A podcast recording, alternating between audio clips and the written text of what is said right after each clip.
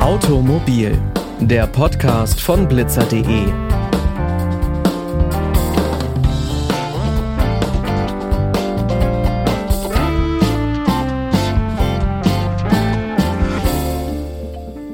Hallo und herzlich willkommen zu Automobil. Ich bin Pauline Braune und ich freue mich, dass ihr wieder mit dabei seid. Heulende Motoren, quietschende Reifen und Abgaswolken in der Luft. Das gehört vor allem in der Großstadt zum Alltag. Dagegen will der Berliner Senat künftig vorgehen und begibt sich mit einem Projekt auf Ursachenforschung. Seit Mittwoch, dem 31. Mai 2023, ist deshalb der erste Lärmblitzer Deutschlands am Berliner Kurfürstendamm in Aktion. In Kooperation mit der TU Berlin hat der Senat die Installation des Blitzers auf den Weg gebracht. Dieser Lärmblitzer besteht aus vier Mikros und einer 180 Grad Weitwinkelkamera. Für acht Wochen sammelt dieser Blitzer nun Daten. Dabei werden jedoch keine Gesichter oder Kennzeichen erfasst. Der Testlauf dient also nicht der Ahndung, sondern ausschließlich der Datensammlung zur Beantwortung wissenschaftlicher Fragestellungen. Welche Fragen beantwortet werden sollen und was für eine Rolle Lärmblitzer zukünftig im Straßenverkehr spielen könnten, darüber spreche ich heute mit Holger Siegel. Holger Siegel ist tätig im Bundesverband gegen Motorradlärm. Herzlich willkommen. Ja, danke. Für Deutschland ist das der erste Lärmblitzer überhaupt. In anderen Ländern wird der Einsatz jedoch schon seit einiger Zeit getestet. Wieso sind denn Frankreich oder auch die USA da weiter als Deutschland? Also zunächst mal zeigt das ja, dass wir hier eine internationale Initiative zu einem internationalen Problem haben, das überall ziemlich drastisch durchschlägt. Also von den Alpenpässen bis zu den Innenstädten haben wir dieses Problem. Es sind ja auch die gleichen Fahrzeuge, die den Lärm verursachen. Vornehmlich sogenannte Performance-Modelle auf zwei oder vier Rädern. Deutschland ist in solchen Dingen eher etwas bürokratisch, bis so etwas, bis so ein Messgerät zugelassen ist, wird das wohl noch einige Zeit dauern. Die Franzosen sind die Pioniere, was das Thema angeht. Der Lärmblitzer am Kurfürstendamm ist ja als Prototyp zu verstehen, der da jetzt erstmal für acht Wochen Daten sammelt. Welche Fragen sollen denn auf dieser Datengrundlage dann beantwortet werden? Also dieses Gerät, diese Meduse, die da zum Einsatz kommt, ähm, stammt aus Frankreich und das ist ein Paradigmenwechsel in der Lärmmessung in Deutschland. Bisher wird Lärm in Deutschland auf zwei Wegen definiert. Zum einen gibt's, ähm, wird Lärm berechnet auf der Basis von Strichlisten. Da bekommt also jeder LKW einen Strich und ist so und so laut nach Zulassung. Und jeder PKW ist so und so laut und Motorräder tauchen da häufig gar nicht auf. Also es wird errechnet, wie laut es an einer bestimmten Stelle anhand eines typischen Verkehrsaufkommens ist. Das ist die erste Methode. Die andere ist, er wird am Auspuff gemessen. Also es wird gemessen, wie laut ein Fahrzeug denn eigentlich ist. Und nach diesem Verfahren haben wir unglaublich viele Manipulationen. Deshalb sind die Fahrzeuge oder einige Fahrzeugklassen im Verkehr so laut. Und der Lärmblitzer geht es jetzt anders an. Der Lärmblitzer sagt, an dieser Stelle, wo ich hänge, da ist es so und so laut und die Ausreißer, die fische ich raus und dokumentiere sie. Das ist die Vorgehensweise dieses Produkts. Sie sagen schon die Ausreißer, aber warum sind denn manche Autos, Fahrzeuge, auch Motorräder so laut? Kommen die so laut auf den Markt? Also die Zulassungsnorm, die regelt, was auf den Markt kommen kann, misst eigentlich nur roundabout an einem Punkt in dem typischen Fahrzyklus eines Fahrzeugs. Also alle Motorräder sind im Moment 77 Dezibel Fahrgeräusch laut, die zugelassen werden. Wir messen aber auf der Straße in anderen Betriebszuständen tatsächlich Werte bis zu 100 Dezibel. Das heißt, da gibt es eine erhebliche Diskrepanz zwischen dem, was im Fahrzeugbrief steht und dem, was tatsächlich auf der Straße an Lärm ankommt. Und das liegt einfach an Abschaltvorrichtungen, ähnlich wie beim Dieselskandal auf den Punkt, auf dem Prüfstand ist dieses Fahrzeug tatsächlich 77 Dezibel laut, in der Praxis viel, viel lauter. Das kann dann einfach durch zum Beispiel Autotuning passieren oder gibt es noch andere Gründe, warum denn mehr Lärm zustande kommt? Also Autotuning ist ja etwas, was an einem zugelassenen Fahrzeug modifiziert wird. Das ist tatsächlich eines, was äh, Fahrzeuge lauter macht. Häufig wird aber der sogenannte Klappenauspuff eingesetzt. Der Klappenauspuff besteht im Wesentlichen aus zwei unterschiedlichen Teilen, Auspuffteilen, einem leisen und einem lauten. Und der leise Auspuff wird immer dann angeschaltet, wenn etwas nach Briefzyklus riecht. Und der laute ist dann, wenn es um die Darstellung von Performance geht, gefragt. Okay, also quasi Lärm als Zubehör. Das ist ja verrückt. Wie gerade schon erwähnt, werden in dem Testlauf mit der Medus jetzt keine Verstöße geahndet. Perspektivisch wäre das aber schon der Einsatzzweck eines solchen Lärmblitzers, oder? Ja, man muss vielleicht die Meduse ein bisschen erklären. Das ist so ein, so ein Gerät, das hat vier Mikrofone und eine 180-Grad-Kamera hergestellt oder entwickelt wird das von einer französischen Initiative, die heißt Bruit Paris, also aus dem Pariser Großraum. Mittels dieser vier Mikrofone und der Kamera kann man sehr genau selbst aus einer Gruppe von Fahrzeugen identifizieren, wer ist der lauteste. Und die Kombination aus Kamera und Messinstrument zeigt auch letztlich, man könnte den lautesten oder die Lauten hier auch sanktionieren, wenn es denn eine rechtliche Grundlage gäbe. Und die gibt es eben in Deutschland im Moment noch nicht. Okay, dann kommen wir vielleicht mal dazu, ob es dieser rechtlichen Grundlage bedarf.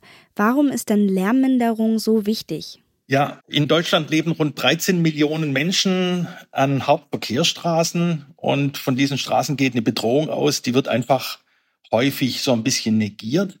54 Prozent der Bevölkerung fühlt sich durch Straßenverkehrslärm gestört oder belästigt. Lärm macht krank. Die Krankheitslast von Lärm ist an zweiter Stelle hinter Abgasen oder verschmutzter Luft.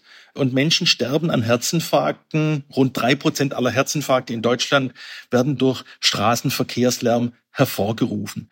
Es gibt eine ganz interessante Studie von der Professorin Kerstin Gierigen von der Hochschule Trier die hat mal errechnet, dass die Kosten für die Volkswirtschaft durch Lärm und durch Krankheitszeiten, Wertverlust der Immobilie, Umsatzeinbußen im Tourismus etc. sich auf rund 9,1 Milliarden Euro pro Jahr belaufen. Also Lärm macht krank. Lärm ist ein Problem für, für die Anwohner, für den Tourismus. Und besonders ärgerlich ist eben dieser mutwillige Lärm, dass manche Fahrzeuge eben lauter gemacht werden, als sie sein müssten. All diese Punkte zeigen ja, dass Lärm wirklich schädlich ist, sowohl gesundheitlich gesehen als auch, wie Sie meinten, wirtschaftlich gesehen. Warum geht man denn dagegen noch nicht vor oder gibt es eine aktuelle Gesetzeslage, die das auch ahndet?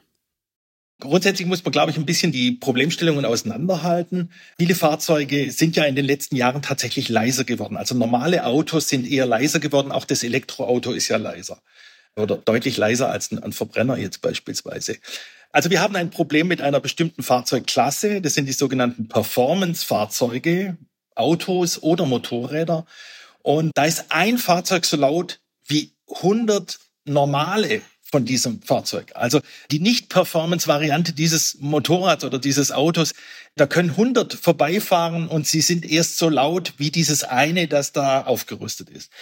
Mit diesem Geschäftsmodell wird sehr viel Geld verdient. Diese Fahrzeuge, ob AMG, Maserati oder, oder Ferraris oder Porsches, die sind relativ teuer. Die Nachrüstung, es gibt viele Tuning-Pakete, Nachrüstpakete, die diese Fahrzeuge noch lauter machen. Das ist ein Riesengeschäftsmodell und dem hat sich die Politik lange Jahre zu wenig gewidmet. Das ging irgendwie unterm Radar. Wenn man nicht an so einer Strecke wohnt, kriegt man das auch nicht mit. Die Ergebnisse des Projektes mit der Medusa, also jetzt am Kurfürstendamm in Berlin, sollen ja als Grundlage für die Entwicklung des neuen Lärmaktionsplans für Berlin dienen. Dieser ist dann für 2024 geplant. Besteht denn die Möglichkeit, dass Lärmblitzer dann schon längerfristig im Straßenverkehr eingesetzt werden? Ich glaube, man sieht sich im Moment in Berlin ganz genau an, was die europäischen Nachbarn machen. Das ist ja auch nicht nur Frankreich, sondern das ist auch Benelux und die Schweiz und Italien und, und Frankreich. Das wird irgendwie Vorbild werden. Deutschland ist definitiv mit dem, was zu regeln wäre, bevor man diese Meduse einsetzen kann, weit hinten dran. Also erstmal gucken, was die Nachbarn machen und dann ausloten, wo selbst gehandelt werden muss. Klingt ja alles sehr sinnvoll, den Lärm zu minimieren. Allerdings äußern auch viele Autofahrer in den sozialen Medien Bedenken gegenüber dieser neuen Technologie. Auch der Verkehrsvorstand vom ADAC Berlin-Brandenburg, Martin Koller, kritisiert die Lärmblitzer. Er schätzt die Erfolgsaussichten zur Ahndung von Verstößen als gering ein und sieht die Lösung eher in mehr Kontrollen und Polizeipräsenz, insbesondere an solchen Hotspots wie dem Kurfürstendamm. Was ist denn Ihre Meinung zu dieser Aussage? Also das mit dem Verkehr verlagern ist ein Scheinargument, mit dem der ADAC erstmal pauschal abblockt, einfach damit sich überhaupt nichts ändert, weil ein Teil der Klientelmitglieder beim ADAC sind eben Motorsport begeistert und denen kann es ehrlich gesagt auch nicht laut genug zugehen. Warum Autofahrer sich in den sozialen Medien bedenklich gegenüber der neuen Technologie äußern, verstehe ich auch nicht, weil es ist nicht gegen Hinz und Kunz, der ein normales Auto hat, gegen den sich diese Technologie richtet, sondern das sind die sogenannten Poser, die mit ihren Maseratis und ihren AMG, Mercedes, die den Kurfürstendamm hoch und runter heizen.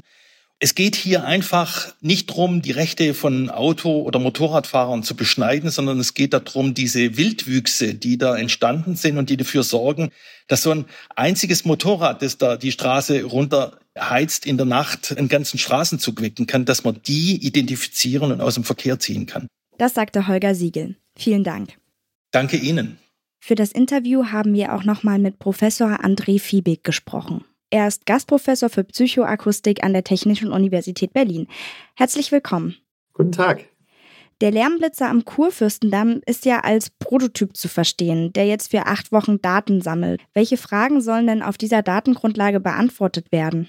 Grundsätzlich geht es erstmal darum, mehr zu lernen, wie viele auffällige Fahrzeuge haben wir im Verkehr, können wir mit so einem solchen System erfassen und wann treten diese Ereignisse auf. Und letztendlich interessiert uns aber auch, was für Fahrzeuge sind das und wer das möglicherweise vermeidbarer Lärm. Also wie werden diese Geräuschüberschreitungen eigentlich verursacht? Wodurch? Ist das eher eine Manipulation am Fahrzeug oder möglicherweise unsachgemäßer Gebrauch, dass jemand besonders laut fährt? Und welches Ziel soll dann diese Forschung erfüllen? Also wie geht es damit weiter? Grundsätzlich geht es einmal um die technische Seite. Wie gut kann es gelingen, in sehr komplizierten, komplexen akustischen Umgebungen einzelne Fahrzeuge zu erkennen und exakt zu bestimmen? Aber für mich jetzt auch von der Psychoakustikseite her ist es sehr interessant zu verstehen, welches Lärmminderungspotenzial ist denn damit verbunden? Wie viele laute Geräuschereignisse können wir damit mittel- bis langfristig verhindern, vermeiden, weil Menschen sich anpassen ihrer Fahrweise, weil vielleicht besonders laute Fahrzeuge und Manipulationen am Fahrzeug seltener auftreten. Was kann das dann bedeuten, auch für die Lärmbelästigung in der Stadt? Wir wissen, dass Einzelereignisse sehr kritisch sind, gerade in der Nacht. Und wenn wir über einen langen Zeitraum hier solche Systeme hätten im Straßenverkehr, was kann das für einen positiven Beitrag zur Lärmminderung leisten? Denn wir wissen, Straßenverkehrslärm ist die kritische Lärmquelle in Deutschland. 75 Prozent der Menschen in Deutschland fühlen sich durch Straßenverkehrslärm belästigt. Insofern ist es auch hier besonders wichtig, sich gerade dieser Geräuschquelle zuzuwenden. Genau, ihr forscht ja zu Lärm und es gibt auch ein Modul namens Lärmminderung. Was kann denn diesen Straßenlärm noch verringern, außer dass man Lärmblitzer aufstellt und dadurch gleich wieder mit Strafen droht? Bewusst leise fahren, ökologisch fahren, das ist ja dann auch zusammenhängend, sprich dadurch auch unnötigen Lärm vermeiden. Das ist also ein wesentlicher Beitrag. Natürlich kann man aber auch durch schärfere Anforderungen an das Außengeräusch von Kraftfahrzeugen mittel- bis langfristig eine Änderung erzielen. Wir haben lärmindernde Fahrbahnbelege. Wir können vielleicht Verkehrsmanagement ausbauen, dass wir also weniger Rotphase haben, Fahrzeuge weniger häufig anhalten müssen, beschleunigen müssen. Also so ein kontinuierlicher Verkehrsfluss ist natürlich auch aus Lärmsicht ganz gut und weniger störend. Also es gibt schon natürlich viele verschiedene Möglichkeiten, das Problem Straßenverkehrslärm auch besser in den Griff zu bekommen. Denn in Deutschland, wie ich schon sagte, ist das das große Problem. Wir haben viele, viele Menschen in Deutschland, die gesundheitsschädlichem Lärm, Straßenverkehrslärm ausgesetzt sind und deswegen müssen wir da auch was tun an der Stelle. Das klingt ja positiv vielversprechend so, als ob es da noch einige Möglichkeiten und Stellschrauben gibt, an denen man arbeiten kann, um den Lärm auch zu vermindern. Herzlichen Dank an Professor André Fiebig. Das war es auch schon mit der heutigen Folge von Automobil. Alle alten Folgen findet ihr auf unserer Website blitzer.de. Da gibt es zum Beispiel eine Folge darüber, ob es sich lohnt, in Autoaktien und ETFs zu investieren. Folgt uns doch auf Instagram und Facebook. Dort könnt ihr uns auch jederzeit Nachrichten und Themenwünsche schreiben. Die nächste Folge, die kommt dann am nächsten Montag. Bis dahin wünsche ich euch eine schöne Woche, macht's gut und bis bald.